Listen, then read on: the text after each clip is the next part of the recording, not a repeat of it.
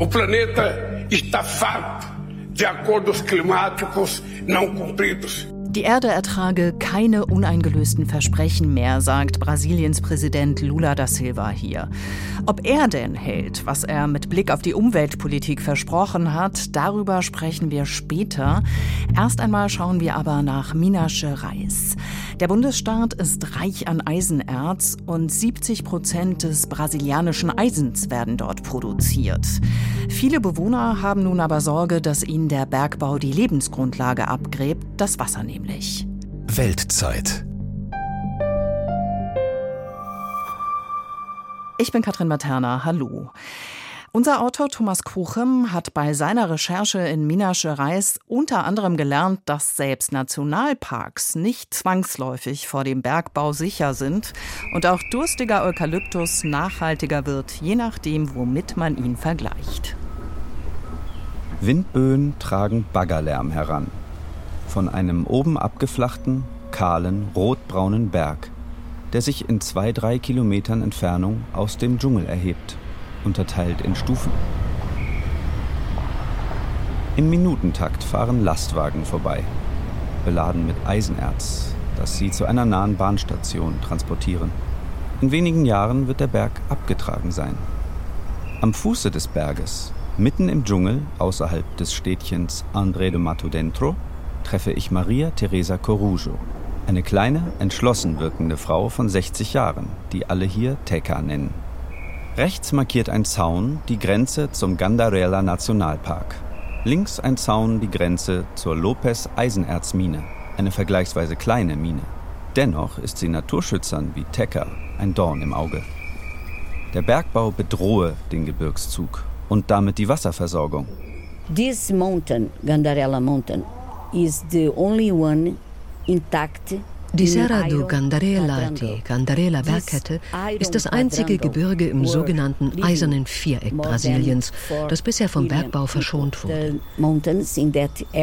Im Einzugsgebiet dieses Gebirges leben vier Millionen Menschen. Hier liegt auch Belo Horizonte, die Hauptstadt des Bundesstaates Minas Gerais.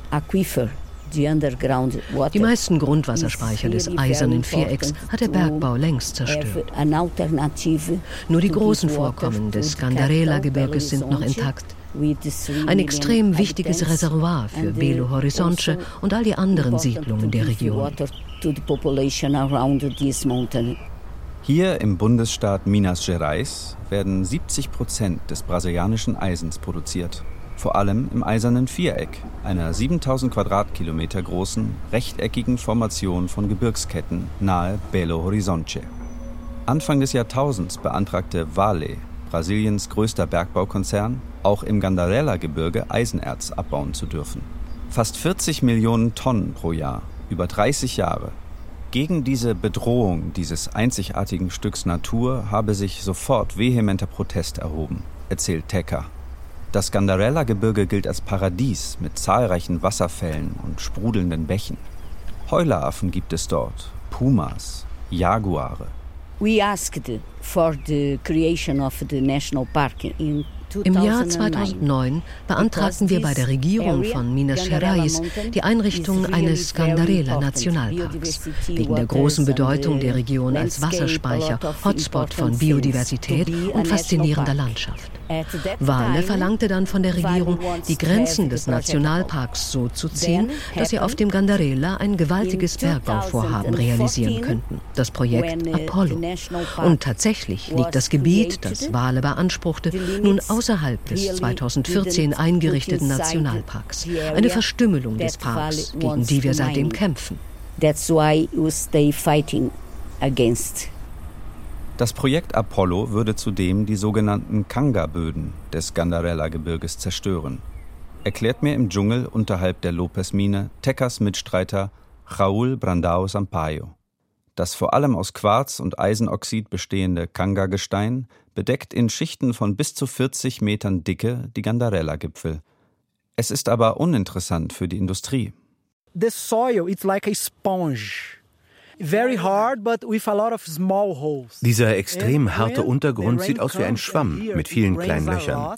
Wenn es stark regnet, dringt das Wasser in diese Löcher ein, versickert im eisenerzhaltigen Untergrund, formt Grundwasserspeicher, Quellen und Flüsse, von denen mehrere in Richtung Belo Horizonte fließen.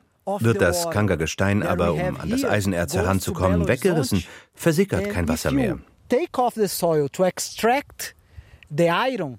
It's not to infiltrate anymore. Wasser, das insbesondere den Rio das Velhas speist. Die drei Millionen Einwohner Belo Horizontes beziehen aus diesem Fluss zwei Drittel ihres Wassers. Insgesamt speichert das Gandarella-Gebirge dank seiner Kanga-Decke 40 Prozent der seit langem schrumpfenden Grundwasserressourcen im Eisernen Viereck. Die Bewegung zum Schutz des Gandarella-Gebirges hat in den vergangenen Jahren immer wieder demonstriert und Mahnwachen organisiert. Sie hat zusammen mit Wissenschaftlern die Öffentlichkeit informiert und so bis heute Wales Projekt Apollo verhindert. Dies, obwohl das Unternehmen immer wieder neue Anträge stellt. Inzwischen verfolge das Unternehmen wohl eine Salamitaktik, meint, bitter lächelnd, Raúl Brandao Sampaio. Für die ganze Region besitze Vale sogenannte Claims, das Recht, hier Bergbaulizenzen zu beantragen. Da sei es doch interessant, dass ausgerechnet in dieser Region jüngst mehrere neue Mini-Bergwerke eröffnet wurden. Unter ihnen die Lopez-Mine, die gerade wieder ein Kipper verlässt und dabei viel roten Staub aufwirbelt. That's part of a new strategy from Vale Anstatt des bis heute blockierten Großprojektes starten sie nun in derselben Region, aber unter anderem Namen kleine Bergbauvorhaben. Die lassen sich schneller umsetzen, weil man weniger Genehmigungen braucht. Und es ist schwerer für uns Kritiker, gegen solche urplötzlich beginnenden Aktivitäten Widerstand zu organisieren.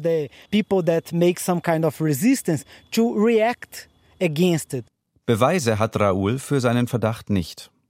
Nachfragen bei Vale dazu bleiben unbeantwortet. Sechs Stunden nördlich von André do Mato Dentro liegt die Region Alto Chequichinunya, eine gebirgige, locker mit Wald bewachsene Feuchtsavanne. In einem Tal betreibt das Zentrum für alternative Landwirtschaft, kurz CAF, eine Akademie, die Bauern agrarökologische Techniken vermittelt. Viele dieser Bauern sehen sich als Leidtragende einer eng mit dem Eisenerzbergbau verzahnten Branche, der Eukalyptusindustrie. Tatsächlich sind ringsum auf zahlreichen sogenannten Chapadas, den Hochebenen, nichts als Eukalyptusbäume zu sehen. Dicht an dicht in kilometerlangen Reihen. In den 1970er Jahren habe Brasiliens Militärregierung beschlossen, Eisenerz nicht mehr mit importierter Steinkohle zu verhütten, sondern mit Holzkohle aus Eukalyptusholz, berichtet Kafleiter Renato Alves de Sousa. In Alto Chiquichinunya wurden die Plantagen auf den sogenannten Chapadas angelegt, bis dahin genutzt von den Bauern, die an den Hängen leben. Früher waren die Chapadas Gemeindeland, ohne Zäune. Kleine Erhebungen, Wasserscheiden grenzten die Nutzungsgebiete einzelner Gemeinden voneinander ab. Viel Vieh weidete damals dort oben. Die Leute sammelten wilde Früchte wie Pequi, Mangala und Jatoba. In kleinen Teichen fingen sie Fische. Und die Heilpflanzen der Chapadas waren ihre natürliche Apotheke. Aus vielen dort wachsenden Wildpflanzen stellen die Menschen hier Sirup her, mit dem sie alle möglichen Krankheiten behandeln. Die Regierung vertrieb die Bauern von den Chapadas rodete die Feuchtsavanne dort und begann Eukalyptus im großen Stil zu pflanzen. Ein agrartechnisch anspruchsvolles Unterfangen, das nicht zuletzt viel Dünger und Pestizide erfordert. Die Chapada-Böden sind ziemlich sauer und enthalten Aluminium. Deshalb ist die Vegetation karg, die Bäume sind klein und verkrüppelt. Damit Eukalyptusbäume auf diesem Untergrund wachsen, kalken die Plantagenbesitzer die Böden. Und die Eukalyptuspflanze dringt mit ihren Wurzeln sehr tief in den Boden ein, weit tiefer als alle anderen Pflanzen. Sie zieht Unmengen Wasser aus dem Boden und entzieht es so den Quellen und Bächen.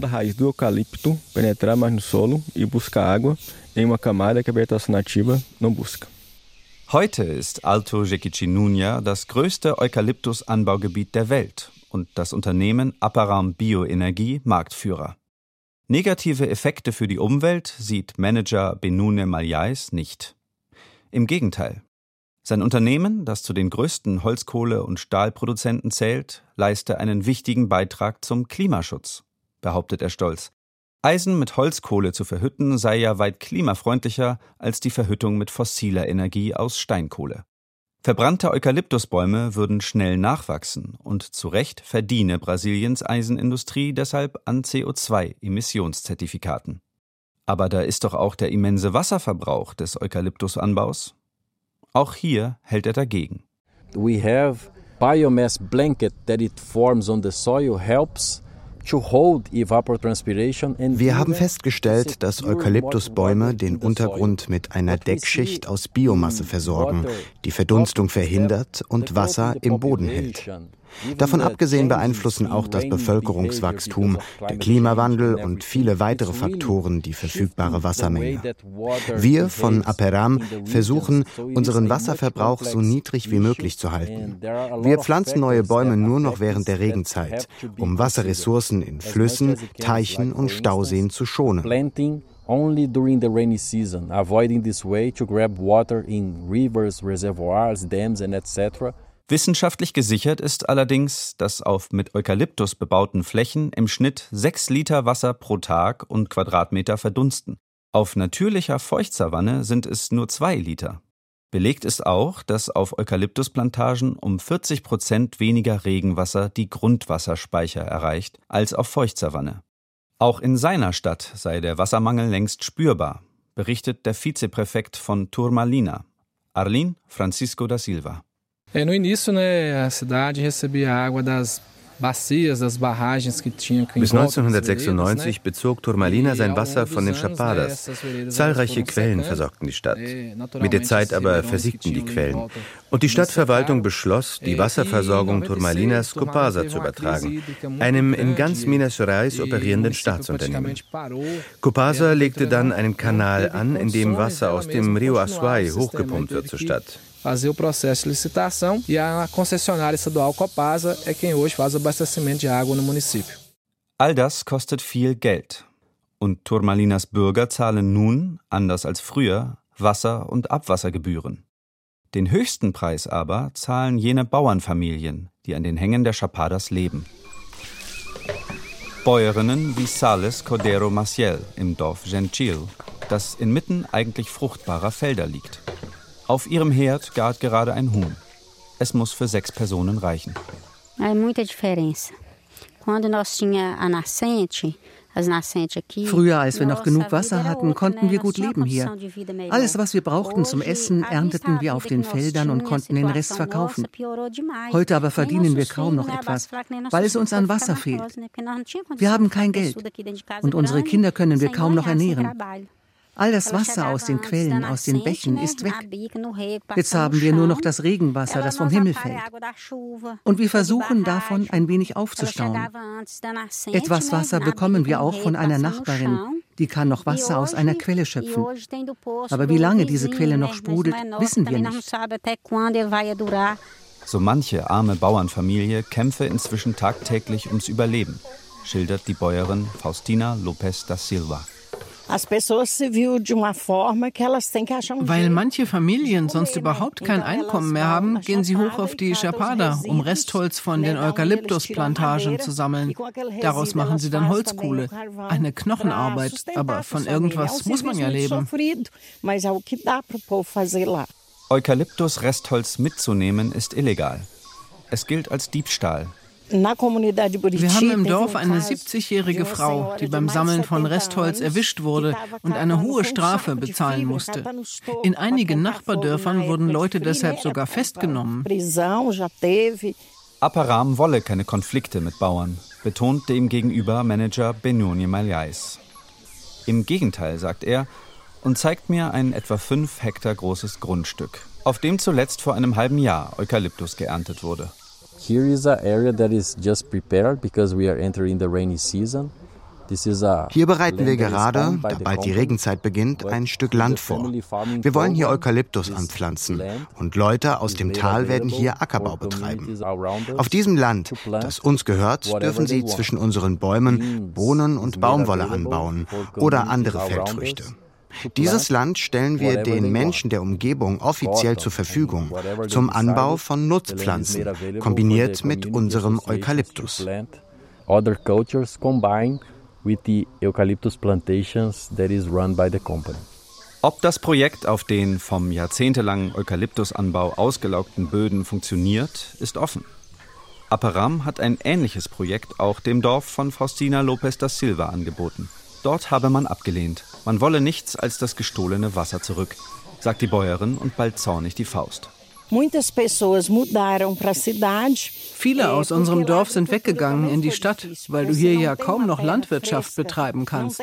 Du kannst keine Milchkühe mehr halten, weil du keine Weide für sie hast. Du kannst kein Gemüse mehr pflanzen ohne Wasser. Und die Kühe geben keine Milch mehr. Einige von uns aber bleiben trotzdem und leisten Widerstand gegen den Druck, unser Land zu verlassen. Thomas Kruchem war in Minas Gerais unterwegs, in einer Region, in der viele um ihr Wasser bangen. Anne Herberg hat ihr Büro in Rio de Janeiro. Da wiederum sorgen seit einigen Tagen Überschwemmungen für große Probleme. Mehrere Menschen sind da gestorben. Der Ausnahmezustand wurde ausgerufen. Und bevor ich mit ihr über die Umweltpolitik von Lula da Silva spreche, wollte ich deshalb von ihr wissen, wie die aktuelle Lage gerade ist. Ja, tatsächlich. Es gab ja zwölf Tote insgesamt, so wurde jetzt gezählt. Tausende haben ihr Hab und Gut verloren, mussten ihre Häuser verlassen. Und die Folgen sind nach wie vor zu spüren. Zum einen sind die Leute nach wie vor dabei, die an diesen schweren Überschwemmungen betroffen waren sozusagen aufzuräumen. Das kommt nur schleppend voran und vor allem auch die Hilfen, die staatlichen Hilfen erreichen längst noch nicht alle, die betroffen waren. Dazu kommt, es regnet weiter in Rio. Hier kommt eine regelrechte Wand runter. Innerhalb von kürzester Zeit sind Straßen überschwemmt. Man kommt wirklich nicht mehr von A nach B. Es ist tatsächlich gefährlich, auf der Straße zu sein. Und im November und Dezember, also Ende des Jahres hingegen, wurde eine Rekorddürre gemeldet aus der Amazonasregion. Das andere Extrem also. Für diese Dürre im Amazonas wurde ja unter anderem der El Nino verantwortlich gemacht, aber natürlich auch, und das ist wenig überraschend, die Abholzung im Amazonas. Die will Präsident Lula da Silva auf Null senken. Das hat er ja schon vor seiner Wahl im vergangenen Jahr angekündigt. Ist er wirklich der Retter des Regenwaldes, den man sich erhofft hat? Es gab in den ersten sechs Monaten von Lula einen Rückgang um 42 Prozent der Abholzung. Warum rede ich von dieser Zeit? Weil es nur für diese Zeit die richtig offiziellen Zahlen des Weltrauminstitutes INPE gibt. Es gibt aber auch andere Institutionen, die eben jetzt schon sagen, naja, 2023 war das Jahr mit der geringsten Abholzung seit dem Jahr 2008 und das will doch schon was heißen. Also es ist wirklich so und das rechnen ihm auch Umweltexperten an, dass es ein reales Commitment gibt. Aber es gibt eben auch das große Aber. Die Abholzung beispielsweise in anderen Ökosystemen, allen voran der Cerrado-Savanne, die als wichtiger Wasserspeicher äh, gilt, die ist angestiegen, eben auch als Folge der Agrarwirtschaft. Und dazu kommt die Regierung Lula, sie treibt oder sie bekämpft zwar die Abholzung am Amazonas, treibt aber gleichzeitig Infrastrukturprojekte voran, die Umweltexperten als großes Risiko für den Regenwald werten. Dazu möchte ich vor allem zwei nennen. Das ist einmal die Öl- und Gasförderung in der Nähe der Amazonasmündung. Das konnte auch richtig groß zum Konflikt werden in der Regierung, weil Lula sich da nie dagegen gestellt hat und intern weiß man eigentlich, er ist dafür. Seine Umweltministerin ist aber dagegen. Und auf der anderen Seite geht es um eine neue Straße, die Manaus, die Amazonas-Metropole, mit äh, der Agrargrenze-Region in Rodonia verbinden würde. Also da, wo derzeit die meisten neuen Sojafelder entstehen. Wir reden von einer 900 Kilometer langen Straße. Bisher ein Matsch- und Staubstrich irgendwie durch den Regenwald. Die soll ausgebaut werden. Und da haben Umweltverbände ganz, ganz große Sorge. Einfach aufgrund der Erfahrung. Mit Straße kommt Entwicklung, mit Entwicklung wird abgeholzt. Das klingt zumindest ein bisschen ambivalent. Wie ist denn die Zwischenbilanz insgesamt nach diesem Jahr bezogen auf die Klimafreundlichkeit von Lulas Politik zu werten? Also nicht nur bezogen auf den Amazonas und die Abholzung, sondern insgesamt auf Brasilien bezogen. Sie haben es am besten schon selbst in Worte gefasst. Es ist tatsächlich eine ambivalente Bilanz, die man da ziehen muss. Also es wird wirklich auch von den Umweltexperten gelobt, wie es im Bereich Amazonas vorangeht. Es gibt auch andere positive Entwicklungen, beispielsweise, dass das Umweltthema in mehreren Ministerien bereichsübergreifend verankert wurde. Ein Beispiel ist beispielsweise, dass das Finanzministerium nachhaltige Staatsanleihen herausgegeben hat für einen sogenannten grünen Fonds, mit dem wirklich nachhaltige und Umweltprojekte gefördert werden sollen. Also da wird wirklich integraler gearbeitet. Das Hauptproblem oder das, was eben die Bilanz wirklich in die andere Seite kippt, das ist der Energiesektor der Regierung und vor allem das Thema Öl. Also Brasilien ist ja ein großer Ölproduzent. Sie produzieren derzeit etwa drei Millionen Barrel Öl pro Tag. Damit ist es der neuntgrößte Ölproduzent der Welt. Lulas Regierung möchte daraus aber den viertgrößten Ölproduzenten der Welt machen. Sie sind ja auch sozusagen halb der OPEC beigetreten, noch mit der Ankündigung, wir wollen die anderen davon überzeugen, auszusteigen. Aber das ist natürlich auch so ein bisschen eine ambivalente Aussage. Der Punkt ist, Brasilien benötigt dieses Öl überhaupt nicht für den internen Bedarf, weil sie eigentlich einen ziemlich grünen Energiemix selber haben. Nee, sie wollen das eben exportieren. Nun produziert und exportiert Brasilien ja auch sehr viel Eisen und Stahl. Und mich würde interessieren, wie sieht's denn da aus? Gibt es Auflagen für den Eisenerzabbau, für den Bergbau insgesamt, die unter Lula nennenswert sind? Hat sich da was getan? Also kaum. Und Sie haben ja gerade auch schon vor allem den Bundesstaat Minas Gerais genannt, in dem die meisten Bergbauunternehmen auch angesiedelt sind. Es gab ja auch die Katastrophe von Mariana, bei dem Gott sei Dank nicht so viele Menschen zu den Opfern zählten, dafür aber umso stärker die Umwelt und die Natur, die Tierwelt und die Fauna, in dem der ganze Rio Doce sozusagen verschmutzt wurde und wo es nach wie vor auch noch um die Aufarbeitung geht. Wir beschäftigen uns hier im Studio auch damit. Wir sehen auch, wie schwierig es ist für die Opfer, eben gegen diese Firmen etwas durchzusetzen und etwas zu erreichen. Man muss wirklich sagen, dass in Bezug auf nachhaltigen Bergbau Brasilien sehr, sehr langsam ist. Da tut sich kaum was. Es gibt ein Beispiel hier in der Nähe von Rio, wo man versucht, einen anderen Weg zu gehen. Da gibt es eine Partnerschaft mit dem großen Bergbaukonzern Bale, einen grünen Hafen aufzubauen, den Porto do Açu. Das soll sozusagen ein Mega-Hub werden für die Produktion von grünem Stahl. Das ist aber so ein Vorzeigeprojekt und hat im Grunde keine Auswirkungen auf die Gesamtbergbauproduktion und vor allem auch nicht darauf, wie produziert wird. Das ist ein Thema, das unter der Regierung von Lula in dem Sinne auch nicht gelöst worden ist. Mich würde interessieren, wie die Stimmung in der Bevölkerung eigentlich ist. Welche Rolle spielen denn Umwelt- und Klimafragen in der öffentlichen Wahrnehmung aus Ihrer Sicht? Also ich beobachte ja Brasilien schon eine ganze Weile. Ich glaube, dass die Bedeutung der Umweltagenda, die wirklich vor Bolsonaro, glaube ich, wirklich in der breiten Bevölkerung überhaupt keine Rolle gespielt hat, so muss man das wirklich sagen, außer bis jetzt auf NGOs oder so, dass die durchaus eine größere Bedeutung bewonnen hat. Einen großen Beitrag dazu haben eben gerade auch eine junge Generation an Aktivisten gespielt, auch indigene Aktivisten, die beispielsweise auf der COP, auf der Klimakonferenz unterwegs waren, dort ihre Stimme erhoben haben, eben auch tatsächlich mehr in den Medien aktiv sind, im Internet aktiv sind, also auch Influencer gibt es in diesem Bereich sehr, sehr viele, die eben diese Diskussion wachhalten. Aber es ist doch noch eine kleine Gruppe, das muss man schon auch sagen. Es gibt hier nicht die massiven, beispielsweise Friday for Futures Demonstrationen, wie wir sie aus Europa kennen. Aber das Thema nimmt doch stetig an Bedeutung zu. Ja, hält Lula da Silva, was er mit Blick auf den Umweltschutz in Brasilien versprochen hat, als er vor gut einem Jahr Präsident wurde. Darüber habe ich mit Anne Herberg gesprochen, unserer Korrespondentin in Rio de Janeiro. Und in der nächsten Folge unseres Podcasts schauen wir uns den Boom von Start-ups in Afrika an, die die KI für Firmen wie Meta trainieren. Ich bin Katrin Materna. Machen Sie es gut.